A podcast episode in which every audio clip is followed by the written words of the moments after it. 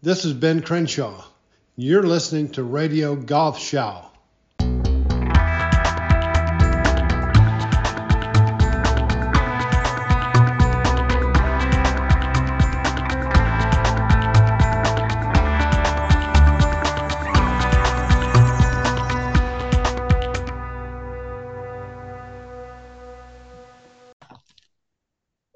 Good day, ladies and gentlemen, um, boys and girls. Do we have something special for you today? Frank Forster with Radio Golf Show. Uh, today, visiting with us is two time European Tour winner Michael Jonzon, who was one of, uh, I would say, about a half a dozen uh, protagonists at the Senior Open, um, finishing uh, fourth. And, and I got to tell you, um, from all the tournaments I've seen this year, this was by far the most exciting one. Um, and um, I think the only tournament uh, down the road that could top it would probably be the Ryder Cup, but I, I, I highly doubt it. Uh, Michael, uh, well, welcome to uh, Radio Golf Show. Thank you for doing this. I know you're busy with uh, and probably tired from what happened on the weekend. How are you doing, sir? Yeah, thank you for uh, letting me coming on. Um, yeah, I'm doing great. Obviously, um, still a bit uh, tired from from that weekend. Um, the last two days was um, pretty extreme, to put it mild, uh, weather-wise. So um, it it takes a lot of energy out of me. It, I, I'm sure it does. I mean, you you've been around the block, um, and and I'm old enough to remember. I mean, I'm I, I got to be ten years older than you, I guess. Um, uh, you, you you you you turned pro in in '91 um, when you were when you were just yes. nine, 19. Um, so that would make it 32 years as a professional golfer. Um, and and I think it's, it's, probably a fair question. Were, were those the most difficult conditions you've ever encountered in the? I mean, surely you don't play for pleasure or even practice in this kind of stuff. It's got to be. No, you, you wouldn't even go out for a short walk. I would say. Um, even in Sweden. no. Um, I was just uh, talking with my caddy, and, and we both agreed that for sure it was in the top three worst ever uh, conditions. Um, there might have been once or twice it's been sort of similar, but it combine com combining the, the wind and the rain, uh, probably not. Right. Yeah. I mean, if if, if you look at the scores, and and I know a, a lot of people that I know here in Germany uh, uh, watched it and watched it with great interest, uh, um, following the uh, the Evian where they had the, the that French woman won. Um, but um, I think on the weekend, um, uh, you and Harrington Saturday Sunday combined had the lowest scores of 146, um, yeah. Um, which is which is pretty incredible. Um, and then on Sunday, um, uh, you you brought a 75 into the house, which was I, I, think it was the the third or fourth best round of of the day. There were a couple of guys with 71, Y.E. Yang, and those guys that, you know, they weren't yeah. it, so they they could probably play a lot freer. But uh, I mean, you know, Monty came home with an 88. Um, uh, Bernhard, um, I don't know what he shot, 77 or some 78 or something like that. Um, Vijay Singh, Patrick Harrington. Um, all, all the big boys, all the big boys were were really, really um, uh, struggling. Now, you I mentioned at the beginning you won twice on the European tour. Uh, I think uh, you won um, the first one was in '97, the Portuguese Open. Um, That's correct. Yeah, sounds sounds like a you know like That's a correct. like a nice good weather kind of thing, you know, nothing like the links. no, no, I remember it well. It was it was it was nice summer weather for us in in Scandinavia. Not too warm. Not it was great. Yeah, yeah short sleeves for sure. And then you then you rolled into Spain in 2009, um, where, yeah. if I'm correctly informed, where you needed to finish first or second to keep your card. Um, yes, because that would it was uh, for me. That would have been my last tournament that I would have got into of the year, uh-huh. um, and I was I had such a sort of poor year that I was planning to that I had to start planning for stage two at qualifying school. Mm-hmm. Um, and I remember well from the we played in Portugal the week before, and I was playing okay, but I was horrendous on the on the greens, and I spent the whole weekend after missing the cut there, uh, practicing the putting. Uh, and obviously, I found something there, and and and played with. Uh, yeah, you know, no since I had done so so badly, I, I, just needed to play nicely for myself to get into because I was already mentally in in Q school. Right, um, and, and got onto a great start, and and it just sort of uh, snowballed from there. Yeah. Well, you, you, you did make it interesting. I, I think you were leading by three with nine to go. You made a double, and then another bogey on seventeen, but then you knocked in the birdie putt on eighteen to uh, to beat, among others, uh, Martin Kaymer uh, by one. Yeah, yeah, uh, I remember that well. Uh, as you said, I I made bogey on 17, so now we were tied for the lead. Um, and uh, I hit it up first to probably four or five meters, and he hits it a little bit closer. And um, I remember after the bogey, my only focus was I am gonna birdie this. It's it's I'm gonna go all in. It's not gonna be anything but a birdie. Uh, I hit a fantastic putt and it went in, and it's you know unbelievable feeling. And then as soon as as Martin hit his putt, I saw that you know it, it was it was not going in, and and uh, I went from second stage Q school to now playing two WGC uh, World Tour events and. Um, having a couple of years exemption. Yeah, there, there you go. It, it's pretty incredible. And then um, uh, uh, uh, this this past Sunday, um, you also made a double and a, and a bogey on the back nine, and then closed it out with the birdie on 18. Um, you know, Bernhard Langer said something very interesting a couple of weeks ago that um, people who talk about that golf is 90% mental, they don't have an IQ um, unless you have people playing against each other at the top of their game. Um, you know, I mean, it doesn't make any any difference for hackers and amateurs like myself and ninety percent of my listeners. Um, but um, um, Harrington was talking, um, I believe, on Sunday how how mental it was, uh, how how important the mental thing is. Maybe we can talk about it because. Um, uh, yeah. to, to try and pinpoint the difficulty number one um, you guys don't really mind playing downwind or into the wind. It's really the crosswind that messes with you, right? Would that be fair? Um, it depends a little bit on what kind of player you are. Um, some guys are very comfortable in hitting uh, one type of shot. It's a fade or a draw. Uh, they they maybe struggle a little bit to hit, you know, the other shot. So playing some crosswinds, uh, let's say a, a, a, guy that struggles to draw the ball um, is obviously going to struggle on a on a left to right wind where it sort of pushes the the, mm. the fade into a slice even more. Um, because when it's when the wind's so so extreme, um, you just have to it can come to a point where it's almost impossible to get the ball not to to curve uh, too much if you if you can't hold it up against the wind.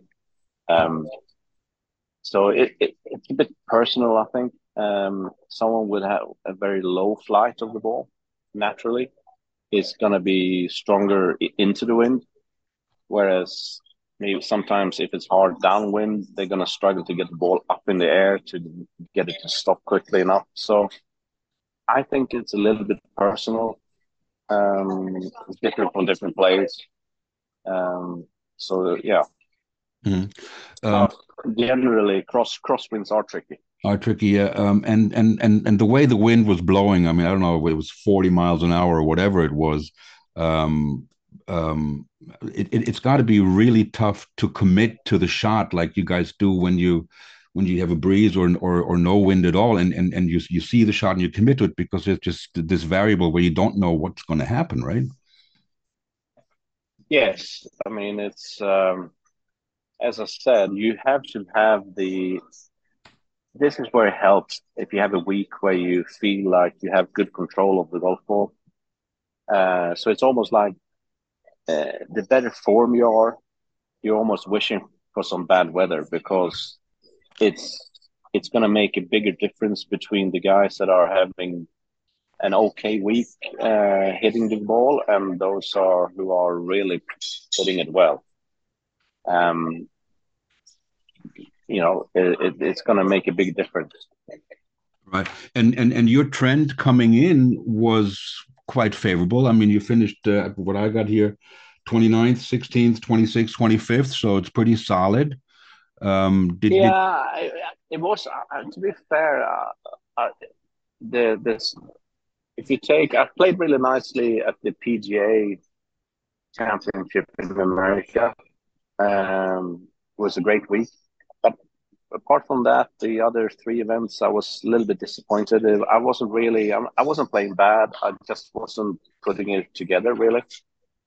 Um, so I, have had had a period where I was, I worked quite a bit on my game and and um, it's it's always like that when you don't put it together you just need to keep working and all of a sudden without knowing it's it's going to fall in, in into you know right the right place right um, but coming into you know in, into into the senior open in, in, in wales obviously you had an idea um, that the conditions were going to be um, uh, the way they ended up, or maybe no, nobody expected it to be that bad. Um, do you do you do anything in terms of um, what what you carry in the bag? I mean, do you do you take some clubs uh, out and put something else in, or is it just the standard for you to keep it the way it is? Um, not really. I mean, you you could have. Uh, it's not not that much with the with the weather. It's more of the conditions of the course and and how the rough is. Maybe that you know some guys that would change uh, um, like a driving iron to a, a five would maybe if you need more height coming into greens. Uh, uh, you might have a your sandwich or lob wedge uh, with a different uh, sole to to fit better the firmer conditions. Mm-hmm. Uh, but in general, we tend to use the same equipment all the time. Um, as you said, I mean, the, the, common thing is to to change maybe a long iron into a hybrid or a, a, a five or a seven wood. Uh, that would be the, the most common change. Did you did you really uh, uh, did you take any clubs that you normally don't take, or was it for you pretty much then this this past week? No, no, that was the the normal standard uh, yeah uh, setup. Not not not a thought. Um, now um, now you're um, uh, you just turned fifty a couple of years ago uh, on onto the senior tour. Um, mm-hmm. Um, maybe we can talk a little bit about Sweden and Swedish golf. Um, you know, it, it, it really started. Um, I, I, guess it started with uh, with uh, Jesper Parnevik, um, who, who, was really the first guy that you know. Even though um, um, Anders Forsbrand is, is a bit older than him, um, but this this progression of uh, Parnevik, Forsbrand, uh, Johansson, and Mats Lanner. Yeah, Mats Lanner Johansson. Then there's you, and then it's Freddie Jacobson, uh, and then already yeah. Henrik Stenson. I mean, it, it, it, could be described as as one um, one generation.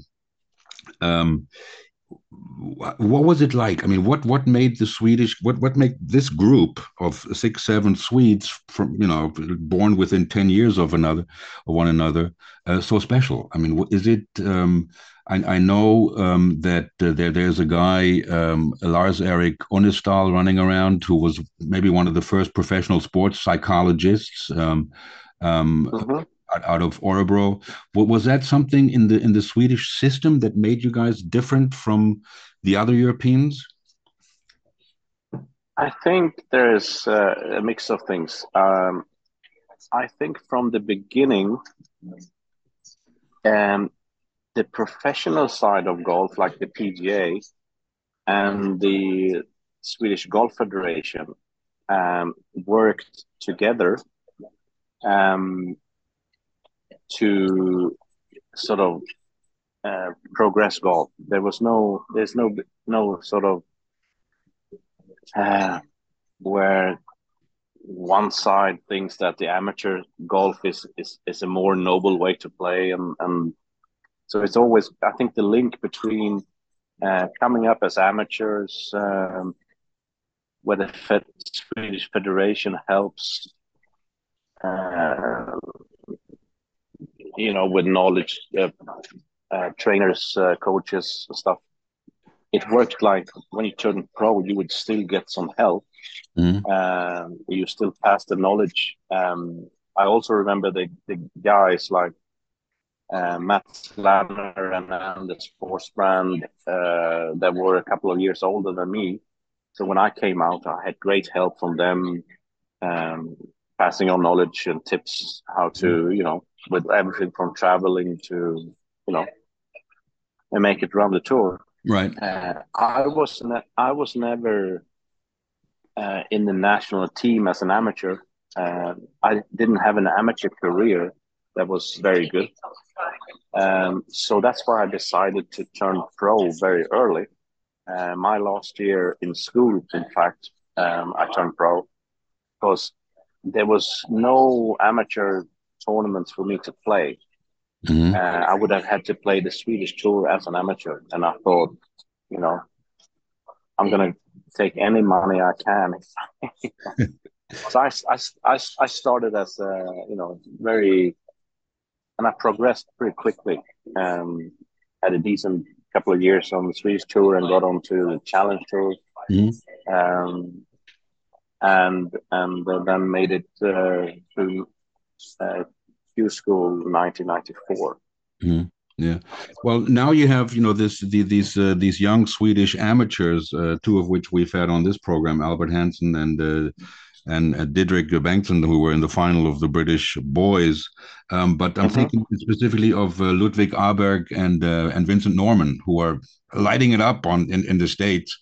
Um, yeah you know i mean now the trend seems to be more for them to go to college and and really stay amateurs until they're like 22 23 it is i mean uh, when i when i turned uh, professional and and decided i'm not gonna i'm not gonna study in the states uh, after school here in sweden um, there wasn't any system that helped you find a school in america and, and it was a big big process to actually you know how to apply uh, for that. Um, whereas now, uh, this the Swedish Federation has great contacts in America.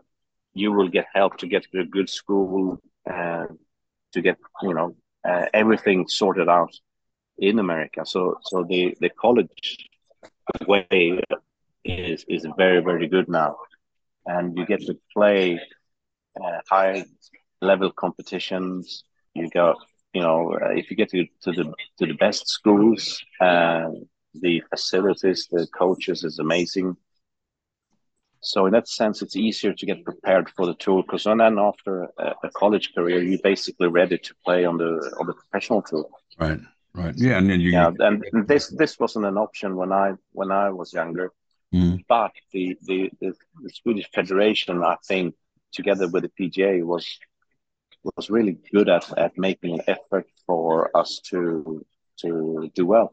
Yeah, and and and here you are. Um, mm. Now, um, um, let's let's talk a little bit more about about Sunday. Um, uh, well, yeah. first of all, you you won 120 grand, um, which is nice. Um, I'm sure. Yeah. Um, Very nice. absolutely, well deserved. On on the back nine i mean you, you have a feeling what's going on. You see the guy struggling. Um, you know i don't um, you, you hear people all the time saying oh i don't watch the scoreboard and you know which i don't understand. I mean if i'm playing i want to know where i stand. Um, did, did did you at, at some point have a number in mind that you needed to bring in the house to finish you know let's say top five? Um I just talked about this with one of the my friends here today that in some way when you're playing in the weather that bad you have to focus on every shot so much just to and and you know like play every time you make a par on, on a hole it's it's a success. Yeah. So in that case in that sense like the weather really helped me because it takes so much focus off where you're at you know that you're playing the back line of a major you have a chance to to finish good um, it wasn't until probably after 14 or 15 where you know when I saw that the scores were coming up behind me, and I thought if I can make a par on 16, because 16 was an extremely difficult hole, right? Um, then I can finish maybe a par on 17, and the 18 is a good birdie chance, or even an eagle chance. So I thought if I could get to like five over, then it's a good chance, and mm-hmm. which showed that that would have been a playoff. Exactly. And that was probably the first time I, I, had I started to look and, and have a number in mind where I thought, well, I might have a chance here. Uh-huh. Uh, before that, it was just surviving, basically. Yeah. Um, Yeah, well, and the guys oh, who were yeah. the guys you were you were chasing were the guys coming up behind you. When you talk about Harrington and Vijay Singh and Cejka, who's won two majors on the senior tour, those are the big boys, yeah. um, you know, and and they usually hold up uh, pretty well un, un, under the pressure. But I think they were all pretty happy to to get it into the house. Um, it, it, it, was just incredible to, and it was so much fun to watch. I mean i know how you guys were probably feeling um, but i mean even justin thomas came out and says i can't stop watching this. Um, you know not one player broke par in the third or fourth round and, and you guys are the best in the world. Um, you're now number seven on the order of merit. Um, um, can you talk a little bit about um, is it is there a pathway from the from the european senior tour to the uh, to the Champions Tour in the in the US from the Order of Merit? Uh, not really. Uh, the only thing, because I mean, this is both for the European seniors and the US senior tour, is that they are almost closed tours. Mm-hmm. They are basically made for guys that had a career on the main tours. So anyone from outside trying to get into the European tour, it's a very difficult task. You have the Q school with five spots uh, at the end of the year, which is very, very competitive. Um, I went to, to, try in America uh, last winter, mm-hmm. uh, and I think I finished eighth or ninth uh, with only five spots, and that gave me nothing basically. Um, what's good here is that uh, the money that you when you play the majors they count for both tours. So hmm. I'm now number 63, I think, on, on the Champions Tour mm-hmm. for the merit. And that will maybe get me two starts uh, what for what's left of the season right uh, in America. And if if I'm then, I think uh, top 54 at the end of the year, uh, then I have a category and will you know get some starts for next year. So I put myself in a in a reasonable position to maybe have a go at mm-hmm. you know being top 55 yeah would be fantastic absolutely i mean I, I, I would love to see it and and when you look at guys um, um I, have had um, the, the the pleasure i will call it and and maybe also the honor to uh, to play a couple of proams with uh, paul broadhurst and uh, philip price in egypt um, I mean, you look at Broadhurst. I mean, okay, he had that Ryder Cup thing going on, but he really started winning on the on on the seniors tour. You know, yeah, I mean, you, you can have I mean, Steve Alker. Steve yeah. Alker Right, exactly. Is a is a great example that he had a. I mean, he, he's always been a good golfer, but he hasn't been a in any way a superstar on the main tour. He uh, probably went quite a few times to the Q school and all that, and he managed to he played his way into the Champions Tour through Monday qualifiers and you know top tens for the next week coming after that, and Mm-hmm. All of a sudden, he wins a tournament, and then now he's uh, he's one of the best senior players in the world.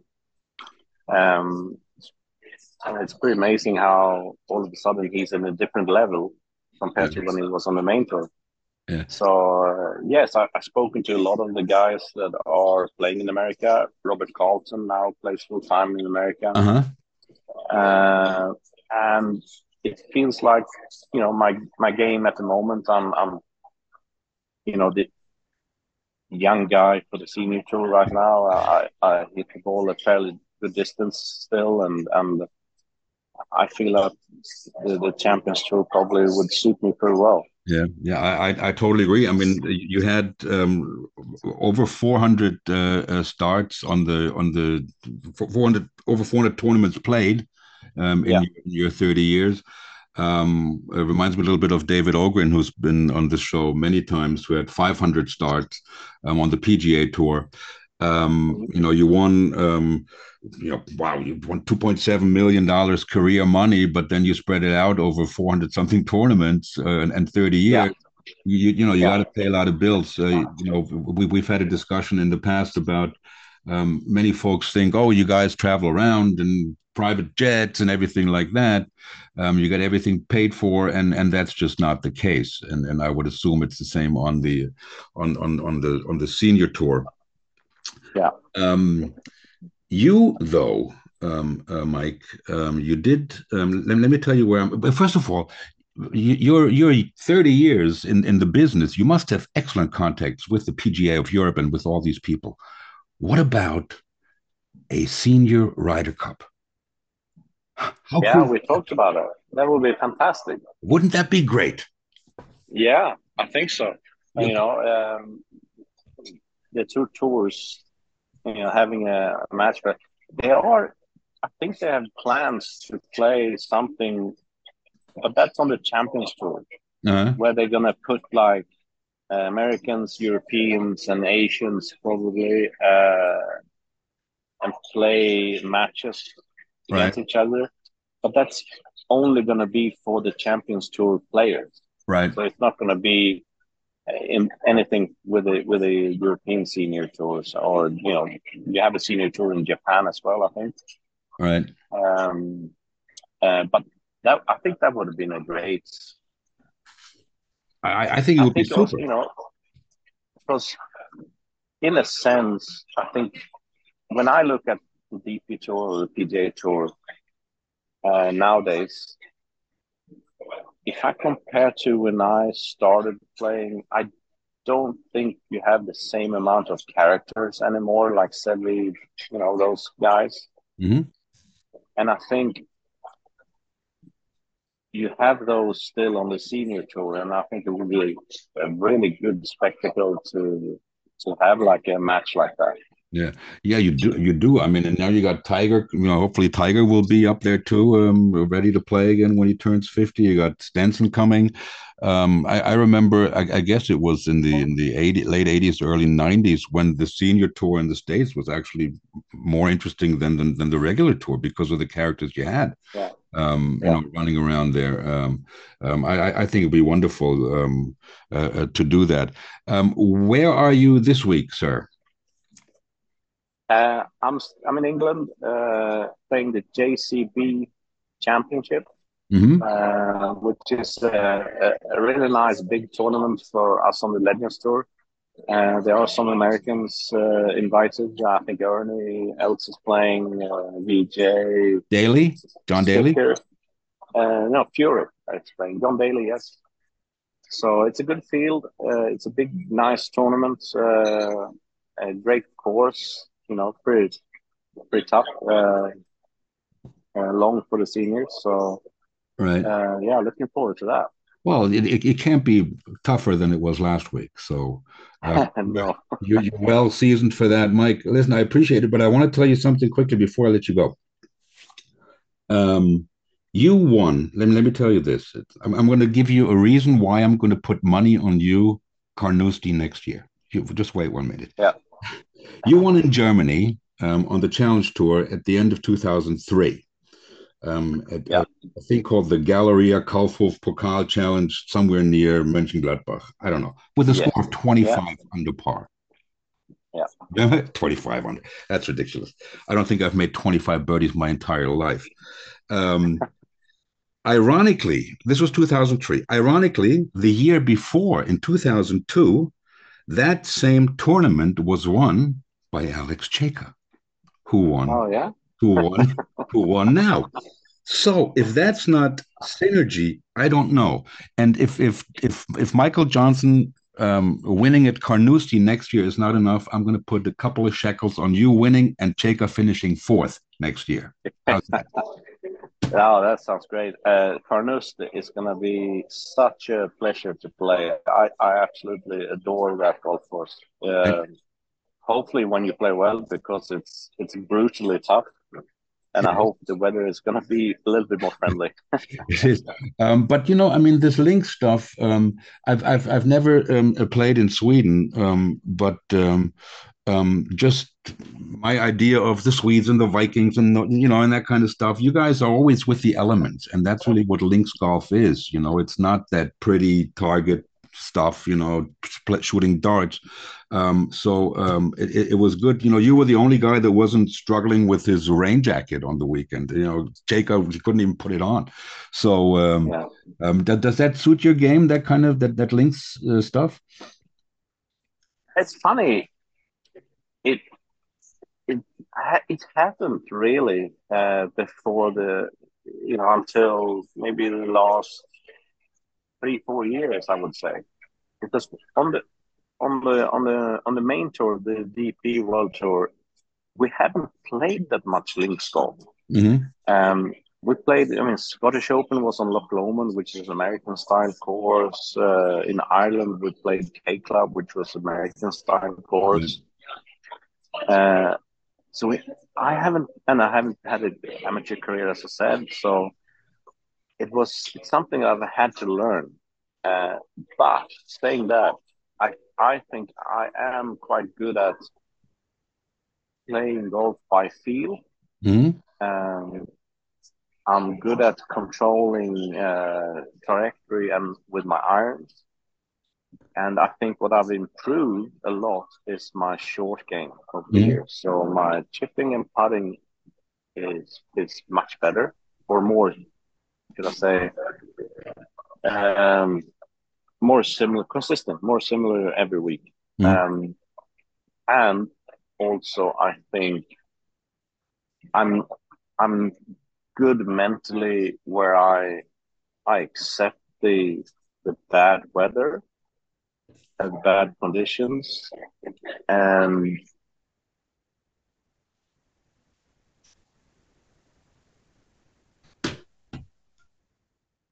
and I'm, I'm um, an advantage to me. Right. You know, uh, because a certain amount of guys are gonna are gonna have a problem. Uh, right. You know, with the conditions, and uh, so uh, you know, it, it, it comes with confidence. I've I've played in plenty.